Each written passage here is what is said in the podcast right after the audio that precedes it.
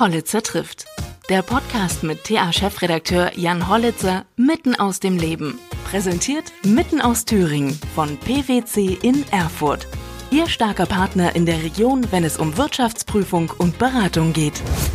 Hallo bei Hollitzer trifft heute wieder zu einer Sonderausgabe zum Thema Corona. Ich spreche erneut mit Matthias Plätz vom Universitätsklinikum in Jena. Dort ist er Infektiologe und ich spreche mit ihm über die aktuelle Entwicklung in Thüringen, in Deutschland und wir blicken auch auf die Welt. Er sagt, wir wandern gerade auf einem schmalen Grat was die Verhältnismäßigkeit der Maßnahmen zur Bekämpfung des Virus und seiner tatsächlichen Gefährlichkeit angeht. Des Weiteren erklärt er, warum 2017 im Jahr der großen Grippewelle mit allein 25.000 Opfern in Deutschland nicht ähnliche Maßnahmen getroffen worden sind. Ja, Herr Plätz, wie sieht's denn aus in Thüringen? Wie ist denn die Lage? Was sagt denn der Krisenstab? Also Thüringen hat immer noch weiterhin die niedrigsten Fallzahlen, nicht die niedrigsten, aber sicherlich deutlich weniger als im Westen der Republik. Aber wir bereiten uns schon mit Hochdruck vor. Und alle sind sehr angespannt, weil momentan sind die Fallzahlen sehr niedrig. Aber wir wissen ja, es gibt eine exponentielle Verdopplung aller vier bis fünf Tage wahrscheinlich. Und die Frage ist jetzt, kam das Social Distancing rechtzeitig für Thüringen? Oder müssen wir mit italienischen Bildern in fünf bis sechs Wochen rechnen? Ich persönlich bin eigentlich ziemlich optimistisch, dass es rechtzeitig kam, denn wir können nach Westdeutschland sehen, die hatten die ersten Fälle etwa vier bis sechs Wochen vor uns und es gibt sicherlich einige Bereiche, wie in Rosenheim zum Beispiel, wo wirklich äh, knapp 100 Patienten schon hospitalisiert werden mussten in einem Haus, aber es gibt eben auch andere Häuser, wo es noch entspannt ist. Also in der Summe hoffe ich mal, dass dieser Kelch vielleicht an uns vorübergeht, dass wir triagieren müssen und Beatmungsgeräte zuteilen müssen. Das heißt dann, dass man entscheiden müsste, wer wird überhaupt beatmet noch und wer nicht? Genau, die italienischen Kollegen standen vor diesen Entscheidungen, die sicherlich ganz, ganz bitter für jeden Arzt sind. Aber wir sind in Deutschland deutlich besser aufgestellt, muss man sagen. Wir haben in Thüringen die Beatmungskapazitäten äh, schon vor Corona von über, weit über 600 Betten für 2 Millionen Einwohner. In der Lombardei kamen 800 Intensivbetten auf 10 Millionen Einwohner und zusätzlich möchte Thüringen seine Beatmungskapazität noch verdoppeln. Mhm. Wir haben ja momentan so ein ganz wildes Interpretieren der Zahlen. Also das nimmt man, nimmt man wahr. Jeder hat ja oder versucht da irgendwie so seine eigene Wahrheit zu finden wenn man sich die Fallzahlen anschaut, ähm, also ich als, als Laie würde das jetzt so interpretieren, dass die Dunkelziffer in Italien viel höher ist und die Zahl der schweren Fälle eben enorm hoch ist und deshalb auch die Sterblichkeit eben prozentual so ist. Ist das richtig oder? Das ist vollkommen korrekt. Also die Sterblichkeit ist immer die Anzahl der Verstorbenen durch die Anzahl der Infizierten. Und äh, wir kennen. Aber das hieße ja, Entschuldigung, wenn ich Sie da unterbreche, äh, das hieße ja, dass es bei uns vielleicht doch gar nicht so schlecht aussieht, ne? Deutschland hat momentan weltweit mit die niedrigsten äh, Sterberaten, wenn man so möchte, das ist richtig. Wir testen aber auch sehr viel weitgreifender als die Italiener. Die Italiener haben zum Beispiel nur die Patienten getestet, die in die Krankenhäuser gekommen sind. Dadurch gibt es natürlich eine hohe Sterblichkeit, weil man ja schon mal eine Auslese hat an schwerkranken Patienten. Die anderen stellen sich ja gar nicht vor. Und zum anderen hat das umfängliche Testen auch den Vorteil, dass wir sehen, was außen um uns vorgeht. Denn nicht nur die Anzahl der Infizierten steigt exponentiell an, sondern auch die Anzahl der Schwerkranken, allerdings mit einer Latenz von zwei bis vier Wochen. Und die Italiener haben quasi erst auf den Anstieg der Schwerkranken reagiert und der kam für sie dann auch total überraschend sozusagen in diesem in dieser Verdopplung der Fallzahl innerhalb von nur wenigen Tagen. Und das hat das mhm. System zum Kollaps geführt. Mhm. Und ist es momentan immer noch so, dass die äh, vor allem ältere Bevölkerung da vorwiegend von betroffen ist? Definitiv muss man sagen, vorwiegend ist die ältere Bevölkerung betroffen. Sicherlich gibt es da auch einen Bias, weil man sieht, dass die Sterblichkeit auch in Italien ab 70, 80 Jahren deutlich angestiegen ist. Das hängt aber sicherlich auch mit dem sogenannten Triage-System zusammen, weil man jüngere Patienten bevorzugt ans Beatmungsgerät nehmen wird. Wir haben mittlerweile gesehen, auch Jüngere können betroffen sein. Das ist per se erstmal nicht verwunderlich, denn auch bei schweren Grippewellen haben wir immer wieder junge Menschen auf Intensivstationen, die auch daran versterben können. Also ich erinnere mich noch an die Schweinegrippe. Damals war ich in Hannover gewesen, da lag auf der Beatmungsstation, wir hatten 14 Betten gehabt und in acht Betten lagen junge Menschen äh, mit einer weißen Lunge, die beatmet werden mussten aufgrund der Schweinegrippe. Also das kommt auch bei Grippewellen immer wieder vor. Generell ist es aber so, dass die Sterblichkeit ab dem 50. Lebensjahr etwas, ab dem 70. Lebensjahr deutlich und ab dem 80. dann richtig nach oben geht mit um die 20 Prozent. Allerdings sind diese Prozentzahlen auch immer nur bezogen auf die Fälle, von denen wir wissen, dass sie sich infiziert haben. Die Dunkelziffer kennen wir nicht. Und die besten Zahlen, die es äh, zur Dunkelziffer gibt, die stammen von diesem Kreuzfahrtschiff äh, Diamond Princess. Und hier hat man wirklich die gesamte Kohorte getestet und hat gesehen, von den Patienten, die positiv waren, das waren knapp 800 Menschen, hatte die Hälfte gar keine Symptome. Und sicherlich entspricht die Population auf einem Kreuzfahrtschiff nicht der durchschnittlichen Population. Da werden sicherlich viele Ältere vor allen Dingen dabei sein. Mhm. Und auch bei mhm. denen muss man konstatieren, hatte die Hälfte gar keine Symptome. Mhm. Das heißt, wir müssten das jetzt einfach äh, multiplizieren mit diesem Faktor und hätten dann ungefähr unsere Dunkelziffer hier. Genau, das ist das, was man annehmen kann. Und wie gesagt, man muss das eigentlich auch immer äh, beziehen auf die Altersstruktur der Population. Mhm.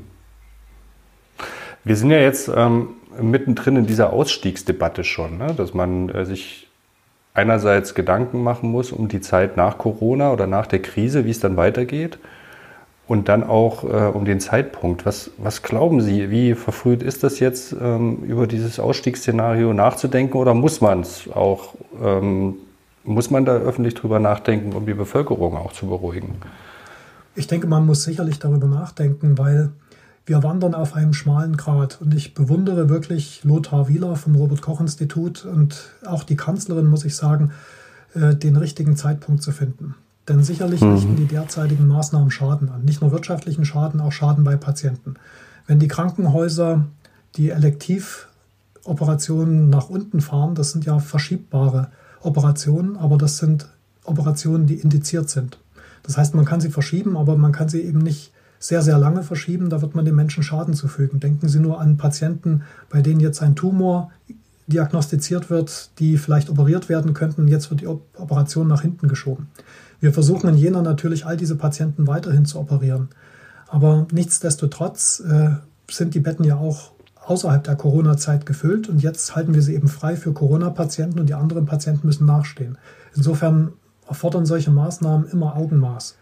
Und ich bin mir sicher, dass man über Ausstiegsszenarien nachdenken muss. Die Frage ist, wie das Ganze laufen kann.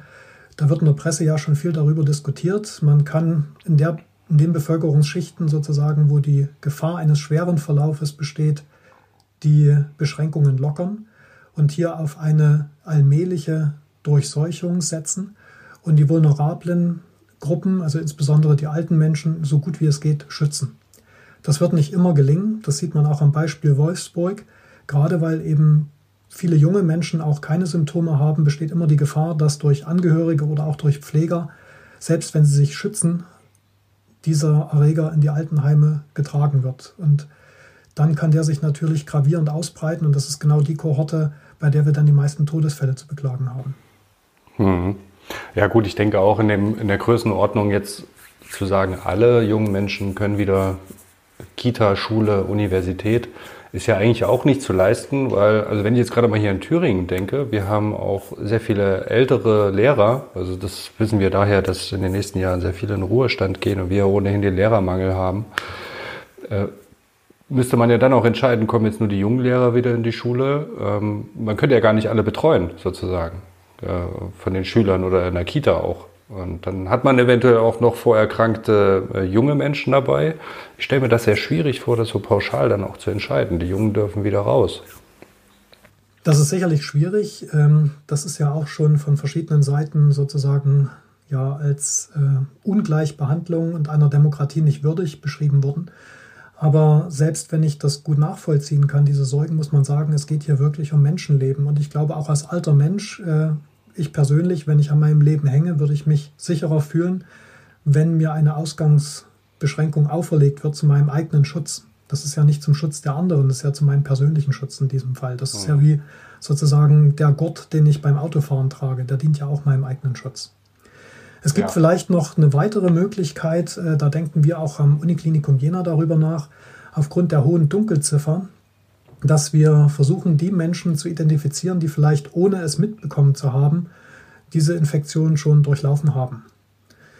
Es gibt ja zwei Möglichkeiten, die Erkrankung festzustellen. Das eine ist, ähm, ich weise das Virus aus den Atemwegen nach. Äh, das gelingt äh, sozusagen nicht immer. Das wissen wir auch. Der Test hat keine hundertprozentige Sicherheit. Aber man kann auch Blut entnehmen und kann im Blut nach Antikörpern, die gegen dieses Virus gerichtet sind, suchen. Und wenn ich diese Antikörper aufweise, bedeutet das, dass ich schon Kontakt mit dem Virus hatte, dass ich die Infektion durchgemacht habe, ob mit oder ohne Symptome oder vielleicht nur sehr leichten Symptomen und dass ich mit hoher Wahrscheinlichkeit geschützt bin. Ich sage mit hoher Wahrscheinlichkeit, weil wir es nicht ganz genau wissen. Es wird immer wieder aus China berichtet. Es gab auch einzelne Fälle, wo sich Patienten zweimal infiziert haben. Aber es gibt meines Wissens nach bis zum heutigen Tag keine wissenschaftliche Arbeit darüber, die diese Fälle einmal zusammengetragen hat. Also wir wissen nicht, ob das wirklich nur Gerüchte sind oder Einzelfälle oder ob das ein relevantes Problem ist. Aber in der derzeitigen Situation halte ich eben die Überlegung, im großen Stil Blutproben zu nehmen, zu prüfen, ob bestimmte Menschen die Infektion schon durchlaufen haben und immun sind und diese Menschen dann sozusagen wieder arbeiten zu lassen für eigentlich ein gutes Konzept. Das hilft uns nämlich zum einen abzuschätzen, wie weit die Durchseuchung der Bevölkerung schon vorangeschritten ist. Und wie gesagt, ja. zum anderen können die, die es schon durchgemacht haben, die Infrastruktur am Laufen halten. Haben wir denn dafür Kapazitäten oder betrifft das dieses neue Testgerät, was Bosch da auf den Markt bringen will? Nein, dieses neue Testgerät äh, von Bosch, das weist das Virus direkt nach. Das ist also etwas für die Notaufnahme, wo ich schnell eine Entscheidung treffen muss, muss ich den Patienten isolieren oder nicht. Diese serologischen Tests, also aus der Blutentnahme die Antikörper nachzuweisen, die kann man wirklich in großen Ansätzen durchführen. Das ist auch nicht so wahnsinnig teuer. Also wenn man sich überlegt, was wir jetzt alles schon ausgegeben haben im Rahmen dieser, dieser Krise, dann ist in meinen Augen, selbst wenn das jetzt wahnwitzig klingen möge, das Durchtesten der gesamten Bevölkerung mit Blutentnahme eigentlich äh, durchaus finanzierbar. Also gerade wenn man das im großen Stil macht, es gibt schon erste Tests, die kosten weniger als einen Euro und das ließe sich durchaus machen. Mhm. Und es wird meines Wissens nach auch schon geplant. Es gibt ja zum Beispiel die nationale Kohorte. Das ist ähm, das sind Menschen, die von Geburt sozusagen bis zukünftig zum Tod begleitet werden sollen. Eine große Anzahl von Menschen repräsentativ über Deutschland verteilt. Und äh, die Menschen haben sich eben bereit erklärt, mit der Wissenschaft zusammenzuarbeiten, dass man viele Dinge besser verstehen kann, weil wir haben ja immer nur den Blick aus dem Krankenhaus in der Regel von den Schwerkranken. Und es gibt jetzt schon Überlegungen, bei dieser nationalen Kohorte die Blutproben zu entnehmen und zu gucken, wie hoch die Durchseuchung schon ist mit dem Erreger. Mhm. Mhm. Beschäftigen Sie sich eigentlich auch mit Verschwörungstheorien oder mit Mythen? Also die werden immer wieder an mich herangetragen. Aber ich glaube, wir brauchen ja keine Verschwörungstheorien. Die Natur und die Evolution ist einfach so brillant, da braucht es keine menschliche Hand. Und da sind wir schon bei der ersten Theorie, dass das äh, Virus oder der, heißt es das oder der Virus? Ich bin gerade unsicher. Also eigentlich ähm, das Virus, aber ich glaube, der Duden hat für der mittlerweile auch äh, sozusagen die Genehmigung erteilt.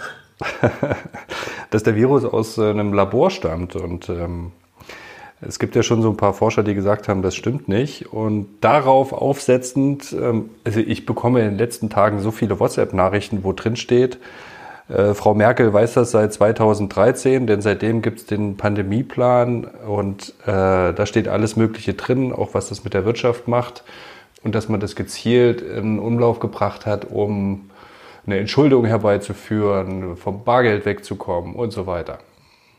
Also das glaube ich nicht. Ähm, es gibt auch wissenschaftliche Paper von, also Studien von 2007 zum Beispiel, das war damals noch nach SARS. Da hatten Virologen äh, verschiedene Proben genommen und haben gesagt, es gibt in den Fledermäusen, also Fledermäuse sind wir für Viren sowieso das beste Reservoir überhaupt. Warum das so ist, können wir auch gern noch gleich diskutieren. Und es mhm. gibt in den Fledermäusen so viele Coronaviren, Und diese Ernährungsgewohnheiten in manchen asiatischen Ländern, eben exotische Tiere zu verzehren, insbesondere Fledermäuse, ist eine tickende Zeitbombe. Stand expresses Verbes in einem dieser wissenschaftlichen Papiere. Und das war 2007. Und genau das ist sozusagen 2012 mit MERS passiert. Das ist ja auch ein Coronavirus, was vom Tier auf den Menschen gesprungen ist. Damals waren es Kamele. Und äh, das ist jetzt, wie gesagt, wieder von den Fledermäusen auf den Menschen übergetreten. Und ich glaube, das Sinnvollste in dieser Krise war, dass die chinesische Regierung, das war eine kleine Nachricht, die haben vielleicht viele gar nicht so wahrgenommen und die kam sicherlich zu spät, aber vielleicht wird sie größeren Schaden zukünftig abwenden, hat diese Wettmarkets mittlerweile verboten, so mein Wissensstand. Und das, glaube ich, hätte man schon damals nach SARS tun müssen. Dann wäre uns vielleicht diese Krise erspart geblieben. Mhm. Ja, es ist schon äh, faszinierend. Damit in Verbindung gebracht wird ja auch immer dann die Zahl von 2017 mit den 25.000 Grippetoten, die wir allein in Deutschland hatten.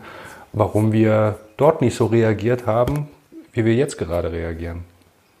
Das ist eine sehr, sehr kluge Frage, denn tatsächlich, wenn man sich die Relation ansieht, äh, ich meine, die Todeszahl geht täglich nach oben, wenn man sich auf verschiedenen Internetseiten umsieht, aber wir haben noch lange nicht die Krankheitslast der Grippe 17, 18 erreicht.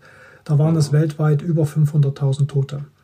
Mhm. Aber der Punkt ist, wir wussten immer, die Grippe verschwindet im Sommer. Und wir hatten auch eine Impfung. Und jetzt äh, sehen wir mal, wie eine Welt ohne Impfung aussieht. Selbst wenn die mhm. Grippeimpfung nicht so gut ist, wie wir es alle gern hätten und wenn sich nicht so viele Menschen impfen lassen, wie wir es uns wünschen. Aber wir sehen mal, wie rasend schnell sich ein Virus in einer Bevölkerung ausbreiten kann, wo es keine Immunität gibt. Und dieser exponentielle Anstieg ist halt das, was uns Sorgen macht. Weil wenn wir, sage ich mal, in ein paar Wochen weltweit 250.000 Tote erreicht haben und die Verdopplungsrate geht so weiter, dann haben wir die Krankheitslast der Grippe in wenigen Wochen, wenn das Virus im Sommer nicht verschwindet, weit hinter uns gelassen.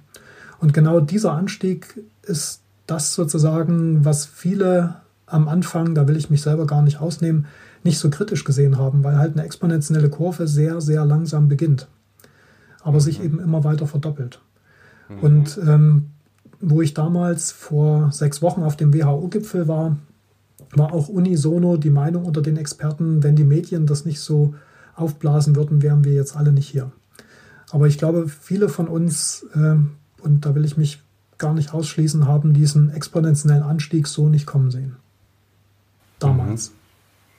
Aber wenn Sie jetzt sagen, äh, in den nächsten Monaten haben wir so eine hohe Todesrate oder so eine, so eine hohe Todesrate dann oder Todeszahl, dann heißt das, das Thema beschäftigt uns schon noch die nächsten Monate. Denn selbst wenn wir in Deutschland wieder alles hochfahren können, weil es sich bei uns relativ gut entwickelt, heißt das ja nicht gleich, dass Reisebeschränkungen und andere Maßnahmen, die gerade getroffen worden sind, äh, aufgehoben werden, oder?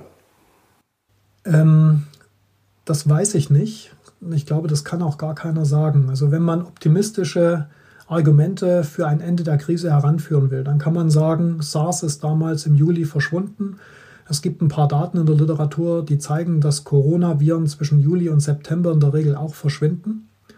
Und auch ein positives Argument wäre, wir kennen die Dunkelziffer nicht. Von diesen Kreuzfahrtschiffen wissen wir, es ist mindestens 50 Prozent, sogar in der älteren Bevölkerung. Vielleicht ist es sogar 70, 80, 90 Prozent. Und äh, vielleicht ist ja schon ein Großteil der Bevölkerung durchseucht. Das kann man sich in Italien ansehen. Italien hat kein sogenanntes Containment gemacht. Die haben also zu spät angefangen, die Infektketten zu unterbrechen und haben es dann auch meines Wissens nach aufgegeben. Und da hat trotz Ausgangssperre sozusagen ist schon ein Großteil der italienischen Bevölkerung sicherlich durchseucht. Und da kann man jetzt mal sehen, ob die Kurve abflacht. Und ähm, das wären sozusagen die Dinge, die dafür sprechen, dass wir die Krise hoffentlich wirklich in den nächsten Monaten hinter uns lassen können. Die andere Strategie sozusagen, das Virus wirklich zum Stillstand zu bringen, weil wir jede Infektkette unterbrechen etc., die wird, wenn man realistisch ist, wahrscheinlich nur immer kurzzeitig Bestand haben, sodass man vielleicht immer wieder diese Beschränkungen, die wir jetzt haben, wieder neu einführen muss. Allerdings sieht man, dass die Beschränkungen greifen, weil es gibt eine sehr gute Seite im Internet, die nennt sich Worldometer. Die ist noch besser in meinen Augen als die häufig zitierte von der Johns Hopkins University. Und da sieht man einen logarithmischen Anstieg der Fallzahlen für Deutschland. Und dieser logarithmische Anstieg, also man kann die, den Graph linear und logarithmisch darstellen. Und wenn man ihn logarithmisch darstellt, sieht man, dass sozusagen die Gerade, die nach oben geht, jetzt gerade beginnt abzuknicken. Also wir sehen jetzt äh, den Erfolg dieser Ausgangssperre offensichtlich. Und die Verdopplungszeit, die Kanzlerin hat heute in der Presse gesagt, für sie wäre ein guter Marker, wenn sich die Verdopplungszeit auf zehn Tage verlängert. Ich glaube schon, dass wir die in den nächsten Wochen, vielleicht sogar in den nächsten Tagen erreichen können. Das sind auf jeden Fall erstmal gute Aussichten. Was erwarten Sie denn dann für eine Debatte jetzt auch in der Öffentlichkeit? Äh, es gibt ja einige Virologen, ich glaube, das ist ein Kollege aus Bonn, der da auch relativ häufig zitiert wird, dass die ähm, Maßnahmen gegen das Virus nicht gefährlicher sein sollen als das Virus selbst. Also die Frage nach der Verhältnismäßigkeit. Wie gesagt, damit hat er vollkommen recht. Das ist ja auch äh, sicherlich diese Gratwanderung, die alle Entscheidungsträger jetzt unternehmen müssen. Und äh, man wird auch im Nachgang nicht sagen können, wer recht hatte, weil es gibt diesen Spruch aus der Krankenhaushygiene, der ist no glory in prevention. Man wird also nicht sozusagen die möglicherweise verhinderten Todesfälle gegenrechnen können gegen den Schaden, den man jetzt gesetzt hat, weil die Kurve eben exponentiell ansteigt. Dann muss man sie quasi extrapolieren. Und momentan wissen wir halt noch nicht so richtig, äh, wie viel Effekt Social Distancing dabei war. Also vieles wird ungelöst bleiben, auch wenn die Krise vorbei ist. Da muss man ganz offen damit umgehen. Mhm. Mit welchen Augen schauen Sie denn gerade in die USA? Da ist ja gerade New York so ein Hotspot und äh, Louisiana durch den Karneval, der da stattgefunden hat. Also ich muss sagen, ich bin schon etwas geschockt. Ja, das sind, glaube ich, die richtigen Worte, weil die USA eine der leistungsfähigsten äh, Institutionen für öffentliche Gesundheit haben. Also die Centers for Disease Control, wo ich selber damals zu SARS-Zeiten äh, einen Postdoc gemacht habe, also ich habe mich damals auch an den Analysen zu SARS beteiligt, ist eigentlich weltweit die stärkste, am besten ausgerüstetste und auch renommierteste Behörde im Bereich öffentliche Gesundheit. Und dass gerade im Land des CDC sozusagen ähm, jetzt so ein Desaster kommt, weil einfach zu wenig getestet wurde, das überrascht mich schon, muss ich sagen. Hm. Also ja, gerade New York steht ja da auch vor dem absoluten Desaster ne? und viel zu spät reagiert scheinbar. Genau, und da muss man eben sehen, das sind halt Städte, die enorm dicht besiedelt sind. Und äh, da eine Containment-Strategie hinzubekommen mit dem öffentlichen Nahverkehr zum Beispiel, wo die Leute dicht an dicht stehen, das ist so gut wie nicht möglich. Mhm. Was meinen Sie, ähm, Ostern, also nach bis Ostern gelten ja die Maßnahmen hier. Ich glaube, 16. April soll dann auch nochmal zusammengekommen werden und ähm, auf die Zahlen geschaut werden. Ist es realistisch dann oder würden Sie auch sagen, halten wir uns jetzt mal mit Zeitpunkten zurück, keine falschen Hoffnungen machen? Also ich glaube, einen konkreten Zeitpunkt zu benennen ist sehr, sehr schwer. Man muss, denke ich, jeden Tag sich die Fallzahlentwicklung ansehen, neu extrapolieren, neu korrigieren. Und äh, ich glaube, alles, was man sagt, hat momentan nicht länger als eine Woche Bestand.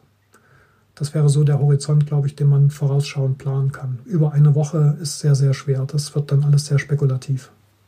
Hm. Das fällt jetzt vielleicht nicht so in Ihren Fachbereich rein, aber was denken Sie, was diese ganze Krise mit Blick auf die, auf die Wissenschaft und auf die Politik macht, wenn man jetzt überhaupt kein Problem damit hat, sich innerhalb von einer Woche oder ein paar Tagen zu korrigieren mit seinen Annahmen?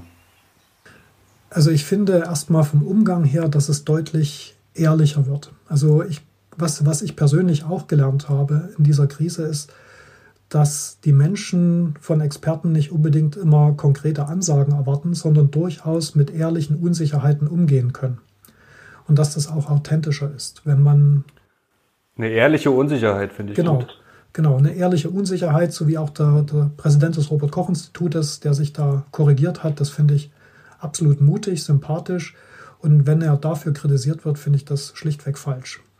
Hm. Und ähm, was man auch sieht, ist, dass viele systemrelevante Berufe, die man vielleicht vorher gar nicht gewürdigt hat, sei es eben die Krankenpflege, die Altenpflege, ja. sei es die Müllabfuhr etc., wie wichtig die sind. Und da, glaube ich, ist für die Zukunft auch eine, eine Aufwertung erforderlich. Was es sicherlich auch gebracht hat, ist, dass man sieht, wie viele Dinge verzichtbar sind. Also ich habe auch gemerkt, ich habe recht viele Sitzungen ansonsten, die werden jetzt vertagt oder die finden über WebEx statt und das geht eben auch. Das ist eigentlich in der, an der Stelle auch eine entspannende Erfahrung, muss ich sagen. Und was man eben unterhalb der, innerhalb der Wissenschaft sieht, was faszinierend ist, ist dieser hohe Grad der Vernetzung. Also wir haben unheimlich schnell aus den Fehlern der anderen gelernt, die die Erfahrung vor uns machen mussten. Es gibt ähm, im Internet Gruppen über verschiedene Zentren der Deutschen Gesellschaft für Infektiologie zum Beispiel, wo man sich, wenn man selber als Experte auch sich nicht sicher ist, wie man hier entscheiden muss oder wie man entscheiden sollte, dann mal so eine Peer Group Meinung abholen kann innerhalb weniger Minuten. Es gibt Register, die rasend schnell aufgelegt werden. Und das Einzige, was ich mir noch wünschen würde, wir wollen aus dieser Krise auch etwas lernen. Wir wollen die Patienten behandeln. Idealerweise brauchen wir dafür Studien und diese Anforderungen für Studien sind in Deutschland eben enorm hoch.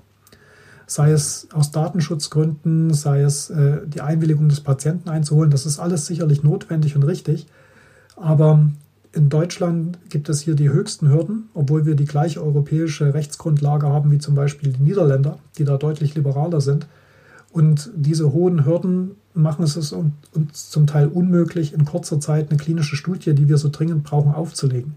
Wenn wir die Studien schnell auflegen könnten, dann könnten wir nach zwei Wochen schon sagen, auf dieses Medikament können wir vielleicht zukünftig verzichten. Das hat vielleicht in ein paar Einzelfällen gewirkt, aber in der Studie wirkt es eben nicht und man kann das nächste Medikament prüfen, weil es gibt mittlerweile ja 15, 20 Medikamente, von denen ausgegangen wird, dass sie vielleicht eine gewisse Wirksamkeit haben, aber die müssen eben systematisch möglichst schnell hintereinander untersucht werden, dass wir in wenigen Wochen den Erkrankten die optimale Behandlung bieten können. Und hier brauchen wir in Deutschland äh, noch mehr Flexibilität und Liberalität. Ja, das ist ähm, auch so ein Aspekt der Krise, ne? die Europäische Union. Also inwieweit hat sie, hat sie da ähm, ja, so ein Gemeinschaftsgefühl entwickelt oder eben nicht? Man muss ja sagen, dass jeder Staat irgendwie für sich alleine kämpft gerade. Ne? Also schon da allein das Thema ähm, Schutzmaterial für Pflege und Ärzte und so weiter. Also Atemmasken und Bekleidung. Absolut. Also da bin ich voll Ihrer Meinung. Ich glaube, was man daraus auch gelernt hat, dass die größte Katastrophe, also in diesem von Ihnen zitierten Papier der Bundesregierung von 2013, wurden ja verschiedene Szenarien durchgespielt. Da gab es ja auch ein mhm. Hochwasser und ich glaube einen Unfall in einem Atomkraftwerk. Aber wir sehen, ähm, den größten Schaden richtet tatsächlich ein über die Atemwege leicht übertragbares Virus an. Und hier muss man sagen, dass wir in bestimmten Dingen einfach ganz schlecht aufgestellt sind. Und das ist nicht mal irgendwie Rocket Science, also jetzt nicht irgendwie hochkomplex. Ich frage mich auch, warum es in Deutschland nicht zum Beispiel ein paar Fabriken gibt, äh, die vielleicht auch durch den Staat betrieben werden, wo Schutzausrüstung hergestellt wird, weil das ist ja vom Prinzip eine Massenware, die man halt für den eigenen Bestand produzieren könnte. Und bei bestimmten Dingen sind wir eigentlich aufgrund der Globalisierung von verschiedenen Lieferketten abhängig, die eben sehr vulnerabel sind, wie es sich gezeigt hat.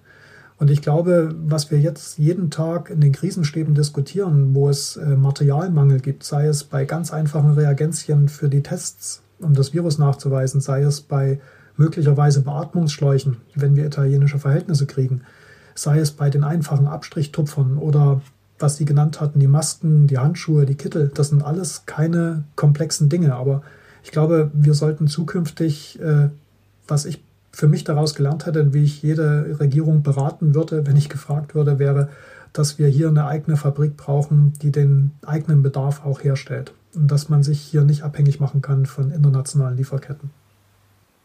Wenn man sich immer so das Beispiel Südkorea annimmt, das wird ja fast in jeder Reportage jetzt oder Dokumentation oder Nachrichten ähm, zitiert, wie die aufgestellt sind. Und dort, dort fällt immer wieder der Satz, ähm, es war nicht die Frage, ob, sondern wann uns so eine Situation erreicht. Wenn es diesen Pandemieplan seit 2013 gibt, warum gibt es dann denn hier nicht bei uns Fabriken oder Notfallszenarien, um Schutzmaterialien schnell zu bauen oder herzustellen? Kann ich Ihnen, das kann ich Ihnen so nicht sagen. Ich weiß auch gar nicht, ob diese Details in diesem Szenario so detailliert aufgefallen sind, weil wie gesagt, dass die Tupfer knapp werden, das habe ich auch erst äh, vor ein paar Tagen sozusagen gelernt. Da wäre ich, hätten Sie mich vor einem Jahr gefragt, was knapp werden könnte, nicht drauf gekommen. Weil das so eine, so eine Massenware ist, wo man eben glaubt, dass das kann hier gar keine Knappheit geben. Das sind ja keine komplexen Produkte. Aber das ja. ist das, was man daraus gelernt hat. Ja, und was Südkorea angeht, äh, da gibt es noch andere Unterschiede. Das ist die ganze Kultur, wie mit der Erkrankung umgegangen wird. Die haben ja damals auch, äh, die Asiaten haben ja SARS alle mitbekommen. Das ging so weit, dass es, ähm, habe ich jetzt gelesen, äh, sozusagen Suizide aus Scham gab von Infizierten, die sich äh, dafür geschämt haben, das Virus weiterverbreitet zu haben. Also da ist sehr viel mehr Bereitschaft an persönlicher Freiheit äh, zu opfern, um diese Seuche zum Erliegen zu bringen. Und da wurden ja auch gnadenlos äh, Bewegungsdaten und Handydaten ausgewertet. Und äh, die Leute waren auch hoch compliant, was die Quarantäne anging. Und was auch noch dazu kommt, äh, muss man sagen, dass in Südkorea vorrangig jüngere Frauen betroffen waren. Also woran das liegt, warum es genau in diese Population eingetragen wurde, das weiß keiner. Aber wir wissen eben, Frauen haben ein nur halb so hohes Sterblichkeitsrisiko wie Männer durch alle Altersklassen hinweg. Und insbesondere jüngere Frauen haben eben kaum einen schweren Verlauf zu befürchten. Und in Südkorea wurden offensichtlich die Älteren kaum infiziert. Und man hat eben frühzeitig reagiert, hat das Virus, äh, was in dieser Population der jungen Frauen eingetragen wurde, recht schnell begrenzen können und hat dadurch die Alten geschützt und die schweren Verläufe und die Todesfälle weitgehend vermieden. Mhm. Wir hatten ja beim letzten Jahr schon mal, äh, letzten Mal schon drüber gesprochen, ob es da äh, Mutationen, also Veränderungen des, des Virus gibt, was äh, meinetwegen jetzt im asiatischen Raum kursiert und das, was bei uns unterwegs ist. Aber gut, das ist jetzt vielleicht auch wahrscheinlich auch im Bereich der Spekulation, aber das ist schon interessant, dass es da unterschiedliche Bevölkerungsteile betrifft, stärker.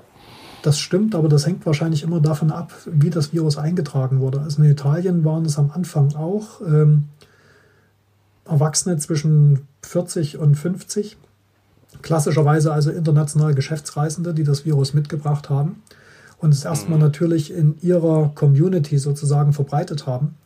Aber dadurch, dass wir in Italien, aber auch in Spanien und Frankreich äh, eher diese Großfamilienstruktur haben, wo mehrere Generationen unter einem Dach leben und wo es auch ein berührungsintensives Begrüßungsritual gibt, dadurch konnte das Virus wahrscheinlich recht schnell die vulnerablen Anteile der Bevölkerung, sprich die Alten, erreichen. Und deswegen mhm. haben wir jetzt auch diese furchtbaren Bilder. Mhm.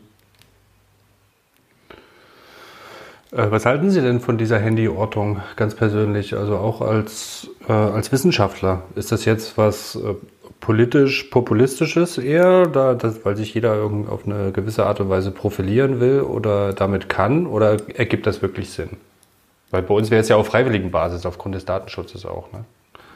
Also ich, für mich persönlich, ich kann es nur für mich persönlich sprechen, ergibt es durchaus Sinn. Weil ich persönlich auch finde, dass diese Erkrankung kein Stigma ist. Es handelt sich ja nicht um eine sexuell übertragene Erkrankung zum Beispiel, die immer mit Scham und mit Stigma belegt ist. Das ist eine respiratorische Erkrankung, die wahrscheinlich zwei Drittel von uns durchlaufen werden. Und ich persönlich wäre, wenn ich Covid-positiv wäre, heilfroh, wenn ich das wüsste zum Beispiel und wäre auch sehr froh, wenn ich mich trotzdem frei bewegen könnte und einkaufen gehen könnte und mir Menschen aus dem Weg gehen zum Beispiel.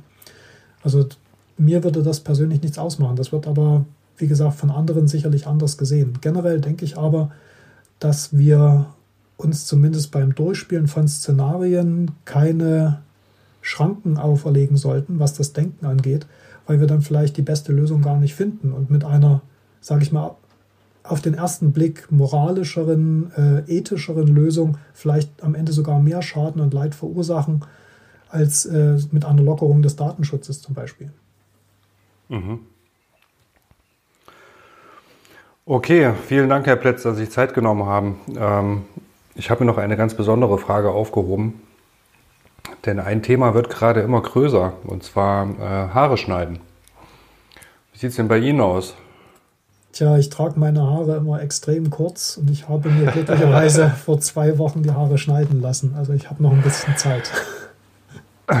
Ja, ähm, wir unterhalten ja auch einige Facebook-Profile und sehen ja, was so für Diskussionen dann eben auch äh, vor sich gehen. Da wird halt schon gefragt, ne, wer kennt einen Friseur und so weiter. Und auch in meinem Umfeld sehe ich, der Maschinenschnitt kommt gerade extrem wieder. Es, ähm, es ist, ist wirklich spannend. spannend. Also insgesamt jetzt, also es ist natürlich wirklich eine, eine bedrückende Zeit auch, eine beklemmende Zeit, manchmal wie in so einem apokalyptischen Film in dem man zurückfällt, wenn man vielleicht mal ein paar Stunden abgelenkt war, durch was auch immer. Aber es ähm, gibt ja auch gewisse Kuriositäten, die dann eventuell von dieser Zeit hängen bleiben. Und das eine könnte natürlich so ein bisschen Haarpracht sein. Ne? Das glaube ich. Und ich bin auch begeistert, muss ich sagen. Äh, diese Krise bringt auch das Beste zum Teil im Menschen zum Vorschein. Also eine unheimliche Kreativität, was Lösungen angeht. Ähm, es bringt zum Vorschein eine unheimliche Hilfsbereitschaft. Und was ich mir auch verspreche davon, also wir kämpfen in den Krankenhäusern für Hände, Hygiene. Wir kämpfen auf Bevölkerungsebene dafür, dass die Leute sich Grippe impfen lassen. Und ich glaube, diese Krise hat in jedem von uns äh, das Bewusstsein für Hygiene und für die Wichtigkeit von Impfungen geweckt. Und ich hoffe, dass wir infolge dieser Krise vielleicht in den folgenden Jahren, irgendwann wird sich das wahrscheinlich wieder verlieren, auch deutlich weniger Grippetote zu beklagen haben. Und das wäre in der Summe dann doch eine ganze Menge gerettete Leben, finde ich. Meinen Sie, dass wir in Zukunft dann, in, äh, wenn die Grippesaison ist, ähm, mehr Leute mit Mundschutz sehen und so weiter? Also ich persönlich kann mir das auch gut vorstellen. Also, dass wir in Europa diesen Mundschutz nicht tragen, das war auch immer, ja, vielleicht auch eine gewisse, sage ich mal, europäische Überheblichkeit den Asiaten gegenüber, würde ich fast sagen. Also wir haben das nicht für erforderlich gehalten und es gibt auch wissenschaftliche Gründe, warum eben diese einfachen Stoffmasken für die Bevölkerung nichts bringen. Das ist klar, aber wenn jeder diese Stoffmaske tragen würde, dann könnte zumindest derjenige, der hustet, äh, das mhm. Virus oder ein Virus nicht weiter verbreiten. Und was wir hier wirklich gelernt haben, das ist, dass ein Virus, das apokalyptische Bilder verursacht, mit Menschen, die massenweise in der Notaufnahme sterben, bei anderen vielleicht nicht mal zu Symptomen führt. Und das macht es eben so tückisch. Und insofern ist eine Maske für alle in der Erkältungszeit in meinen Augen mittlerweile das hätte ich vor einem Jahr auch noch von mir gewiesen, aber mittlerweile halte ich das für eine ganz passable Lösung. Und ich glaube auch, dass oder hoffe auch, dass die Impfraten nach oben gehen werden. Denn selbst wenn es uns gelingt, dass das Virus im Sommer verschwindet, müssen wir doch wahrscheinlich damit rechnen, dass es im Herbst wiederkommt. Und es gibt mittlerweile die ersten Papiere, die zeigen, dass bei bis zu 20 Prozent der Infizierten gleichzeitig eine Infektion mit Influenza vorlag. Und diese Co-Infektionen verlaufen in der Regel immer schwerer als eine Einzelinfektion mit Covid. Und man kann halt dieses Risiko minimieren, indem man sich Influenza impfen lässt. Mhm. Mhm. Herr Plätz, vielen Dank und ich bin äh, gespannt, wenn wir uns ein paar Tagen äh, wiederhören, über was für einen Verlauf wir dann sprechen und ähm, hoffentlich äh, tritt das ein, was Sie sagen. Also dieser vorsichtige Optimismus werden wir jetzt mitnehmen aus diesem Gespräch. Den werde ich mir auch behalten. Vielen Dank. Und vielen, vielen Dank für die Zeit. Danke Ihnen.